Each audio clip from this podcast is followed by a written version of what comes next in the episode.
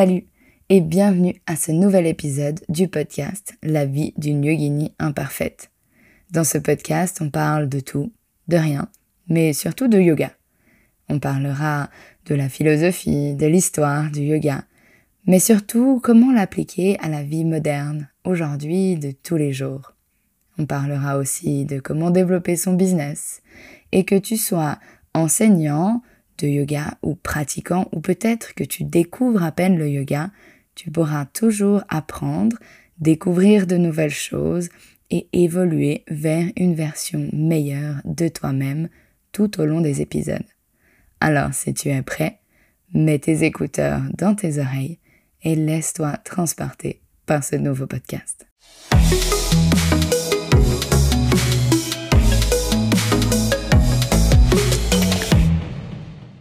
Salut et bienvenue à ce nouvel épisode de podcast. Aujourd'hui, j'aimerais te parler d'un autre, d'un autre membre des huit membres du yoga, selon Patanjali, les huit branches du yoga Ashtanga. On continue sur notre lancée de cette petite euh, série pour, à la découverte des huit branches du yoga. Et aujourd'hui, j'aimerais te parler du pranayama. On a déjà parlé dans ce podcast euh, de la respiration et de sa place absolument centrale dans la pratique du yoga et d'ailleurs dans la vie en général. Mais aujourd'hui, j'aimerais vraiment parler de ce pourquoi ce pranayama est dans les, six, huit branches du yoga et comment le pratiquer. La pratique du pranayama, du coup, consiste en des exercices de respiration. Le but de cette pratique est de développer et réguler la force de vie. Et la force de vie s'appelle le prana. Le pranayama aide à se concentrer, à retrouver calme, mais énergie aussi. Et il développe un ressenti plus subtil, plus énergétique. Le fait de coordonner mouvement et respiration en cours de yoga dynamique est une forme de pranayama. On peut également mettre en place une façon de respirer plus régulière qui s'appelle Ujjayi pendant les postures de yoga pour associer posture et pranayama. Mais pour cela, il faut déjà bien connaître nos asanas. Les exercices de respiration sont donc bien évidemment un pilier du yoga. Le yoga, dans sa philosophie, n'oppose pas le corps et l'esprit.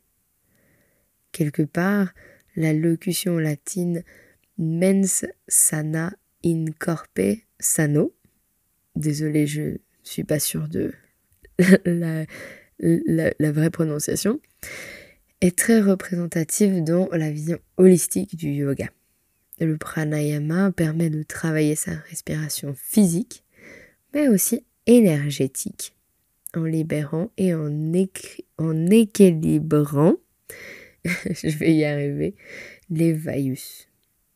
L'idée de ce pranayama est vraiment plus loin que simplement respirer pour bouger. C'est plutôt respirer pour cultiver la vie cultiver l'énergie de toute chose. Et comment alors pratiquer ces pranayama Eh bien, je dirais que la pratique du pranayama est la quatrième branche du yoga. Avant ces branches, la première est les yamas. Les yamas sont les principes éthiques qui nous permettent de vivre une vie en paix avec nous-mêmes et un autre entourage. La deuxième sont les niyamas, qui sont des codes de conduite envers soi-même. La troisième est les asanas, les postures de yoga. Et pour les prendre dans l'ordre, ça semble presque assez logique jusque-là. c'est seulement la quatrième qui vient, qui est le pranayama. Alors, je dirais qu'il faut d'abord avoir une bonne pratique d'asana avant de se lancer correctement dans les pranayama. D'ailleurs, dans la tradition, le pranayama vient après les asanas, car les asanas sont en fait faits pour préparer ton corps au pranayama, puis à la méditation. Donc, quand tu es seul chez toi et que tu pratiques pour toi, je te conseille de d'abord commencer par des asanas. Ensuite, une fois que tu as fini ta pratique d'asana, tu peux te lancer dans le pranayama et ensuite seulement dans la méditation. Car tes asanas vont en fait préparer ton corps physique, mais aussi ton esprit à venir se calmer, s'asseoir et commencer tes pranayama. Mais nous pouvons aussi dire que le pranayama commence dans les asanas. Comme j'en ai très vite parlé tout à l'heure, on peut mettre en place une respiration particulière qui s'appelle Ujjayi, qui est la respiration du feu. Cette respiration se pratique en fermant la gorge et en laissant passer plus, en laissant passer moins d'air à travers la gorge. Et on se retrouve à avoir une respiration qui fait du bruit, comme celle des vagues qui passent sur les galets. Et cette respiration est très pratiquée dans le Ashtanga, mais se pratique aussi dans le yoga Hatha ou Vinyasa, qui permet de garder cette respiration consciente, toujours en pleine conscience dans nos asanas. Mais on peut aussi aller plus loin et dire simplement que d'associer quelconque respiration à nos asanas est en fait un exercice de pranayama. Car l'idée d'associer respiration et mouvement est d'apporter du conscience, de la conscience à cette respiration et de la travailler sur certains rythmes ou de manière simplement euh, dissociée, rassociée, ralentie, exagérée, retenue, située uniquement à gauche, à droite, dans notre ventre, dans nos poumons, dans notre cage thoracique, dans nos épaules. Et tout ceci, je suis sûre que tu as déjà entendu ce genre de choses si tu as suivi un cours de yoga. Et sans le savoir, tu pratiquais déjà le pranayama. Alors oui, bien sûr, il existe des pratiques complètes de pranayama et uniquement de pranayama. Tu en découvriras d'ailleurs certaines sur ma plateforme de yoga en ligne qui s'appelle AF Yoga, dans laquelle je t'offre certaines pratiques, séances, où il n'y a que du pranayama. Et si tu veux découvrir toutes ces séances, tu peux cliquer sur le lien dans la description de cet épisode. Et si tu n'as pas encore d'abonnement et que tu ne connais pas cette plateforme, alors tu peux profiter de 7 jours gratuits pour l'achat de n'importe quel abonnement. Donc l'idée, c'est que tu te fais un compte, tu prends un abonnement, tu peux profiter pendant les 7 premiers jours de découvrir tout le monde de AF Yoga. Et si tu n'es pas satisfait ou satisfaite, tu peux te désinscrire sans engagement, sans que personne te dise quoi que ce soit. Et euh, aucun argent, aucun argent ne sera retenu. Si tu es simplement intéressé par découvrir des séances de pranayama, ben je t'invite à aller dessus. Tu y trouveras aussi d'ailleurs des séances de méditation et des séances d'asana pour suivre toute ta pratique quotidienne.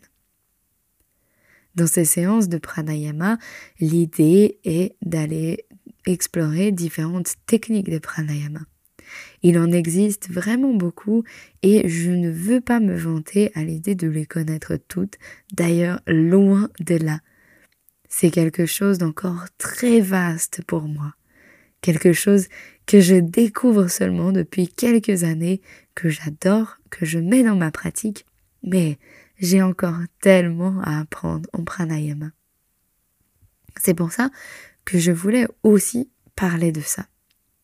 Car pour moi, il est très important de ne pas mystifier les choses, de les rendre trop mystiques, trop inaccessibles et se dire que le pranayama c'est quelque chose de perché, que c'est seulement les ancêtres yogis qui le pratiquaient et que maintenant ça ne se fait plus parce que c'est quelque chose de trop spirituel, alors que pas du tout. C'est simplement l'art de respirer. Et même si on a l'impression de tout savoir respirer, si tu n'es jamais allé dans un cours de yoga, tu serais très étonné de découvrir qu'en fait, peut-être que tu ne sais pas si bien respirer que ça. Je parle d'ailleurs de cette problématique dans un autre épisode de podcast où on parle de la respiration ventrale. Et cette respiration ventrale est vraiment une technique de respiration j'ai envie de dire toute bête, mais en même temps, j'ai pas envie de la dénigrer. Mais elle est très simple, c'est simplement respirer par le ventre. Voilà, rien de plus. Simplement gonfler le ventre à l'inspiration et puis rétrécir le ventre à l'expiration. Et en fait, cette respiration ventrale peut vraiment changer une vie. Parce que en respirant par le ventre, on active notre système parasympathique qui en fait est responsable de la détente, du calme, du relâchement du stress et qui n'est jamais activé quand on respire uniquement par le haut des poumons. C'est par le fait de respirer par le ventre qui fait qu'on arrive à utiliser cette partie basse et profonde de nos poumons. Je ne vais pas trop m'étaler là-dessus parce que j'ai fait tout un épisode dessus qui s'appelle d'ailleurs Yoga et respiration, comment calmer son stress et vraiment améliorer son quotidien avec une simple respiration. Et c'est l'épisode du 20 janvier. Du coup, il y a un peu plus d'une semaine maintenant. Et ceci n'est pas quelque chose que tu dois être. Euh, tu ne dois pas être un yogi professionnel pour pouvoir faire ceci. Tu ne dois pas être dans un chala en Inde pour pouvoir le pratiquer. Tu peux vraiment pratiquer ça partout dans ta vie, dans ton quotidien, et d'ailleurs même en dehors de toutes ces pratiques d'asana, même en dehors de la méditation. Tu peux simplement être assis chez toi, dans ton lit, sur ton canapé, et pratiquer le pranayama. C'est pour ça qu'il me tenait tellement à cœur de faire un épisode dessus car il peut vraiment changer une vie. Il peut nous aider à nous calmer, nous détendre, nous relâcher, évacuer le stress, les tensions, et vraiment de manière durable, nous rendre la vie plus facile, plus agréable, plus légère, et aussi prévenir des maladies, de certaines maladies, comme des insuffisances respiratoires, je ne veux pas trop m'étaler là-dedans parce que je ne suis pas médecin et je ne préfère pas donner de fausses euh, insinuations ou fausses choses et qui tout d'un coup on va me dire ah mais tu as dit qu'en fait le pranayama soignait le cancer alors que pas du tout. Mais par contre une chose qui est certaine c'est que ça peut diminuer tes anxiétés et vraiment rendre ton quotidien plus facile. Et si tu es euh, facilement en colère, si tu es facilement triste, si tu as des anxiétés, si tu as des crises de panique, je t'invite vraiment à développer cette connaissance et cette pratique du pranayama.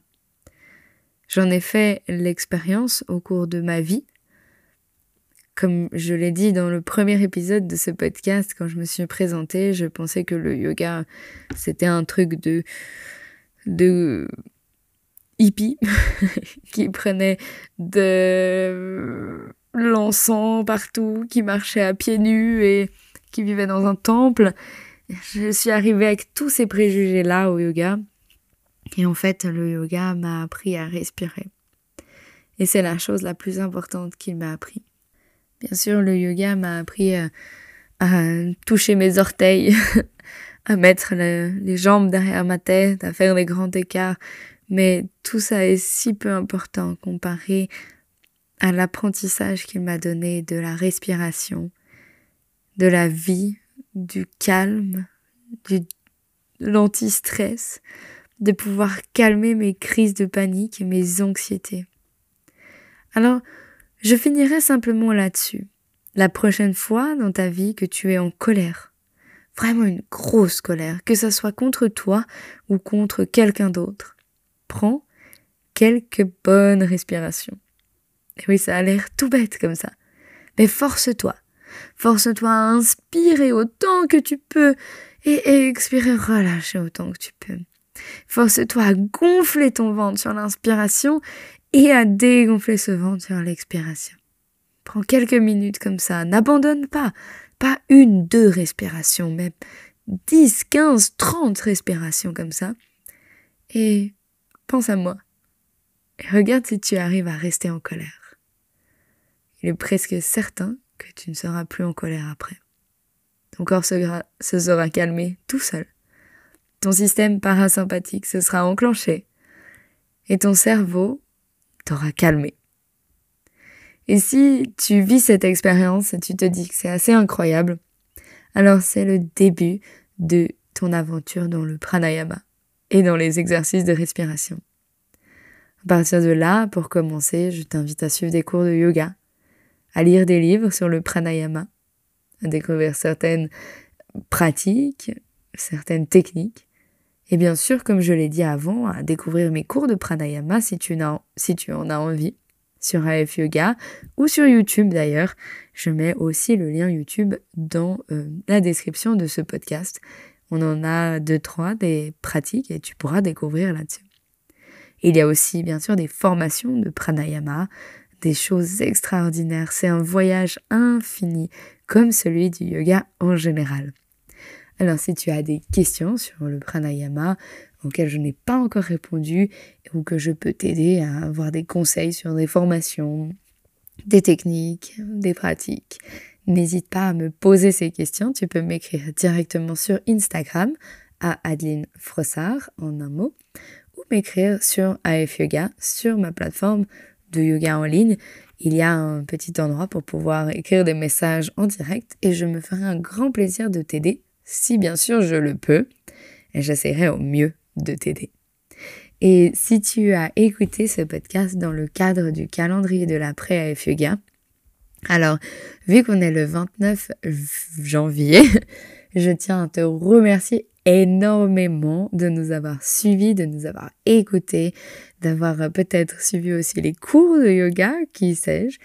En tout cas, ça a été une expérience extraordinaire, une aventure incroyable, autant de travail, de surpassement de soi, mais aussi une aventure humaine, car tous vos commentaires, vos petits mots, que ce soit sur YouTube, que ce soit sur AFEGA, nous ont fait tellement plaisir et nous ont fait réaliser que on ne fait pas ça dans le vide, en fait, qu'il y a des gens derrière et des gens qui vivent ces expériences, qui grandissent, qui évoluent et qui se donnent le bien-être dont ils méritent et ça, ça nous fait vraiment trop chaud au cœur. Du coup, je prends ce petit moment pour, de la part de Fred et moi, vous remercier mille fois pour votre soutien. Et si tu as découvert ce podcast et que tu ne fais pas partie euh, de l'aventure du calendrier de l'après, alors je t'invite simplement à le découvrir, même si c'est passé janvier, il sera encore disponible sur AF Yoga. Alors encore une fois, tu peux cliquer toujours sur le même lien sur AF Yoga, découvrir le calendrier de l'après, et en fait, tu retrouves un cours vidéo par jour de yoga, de méditation et de pranayama. Et puis avec ça, un exercice de pleine conscience et un épisode de podcast comme celui-ci. Du coup, même si c'est passé janvier et que tu veux t'offrir un mois de bien-être, alors je t'invite à aller découvrir ce calendrier de l'après. Et dans tous les cas, j'espère qu'on se retrouve très vite, que ce soit sur le tapis ou ici dans le podcast. Voilà, tu es arrivé à la fin de ce podcast. J'espère que tu as aimé ce que tu as écouté, ce que tu as appris si c'est le cas, alors n'hésite pas à nous laisser des commentaires, de noter le podcast et surtout de t'abonner. Tout ça nous aide à pouvoir continuer à t'offrir du contenu de qualité et continuer de l'offrir de façon régulière.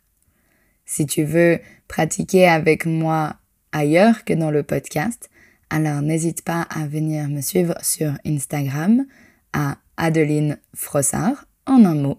Et tu peux aussi trouver notre plateforme en ligne à adelinefrossard.ch.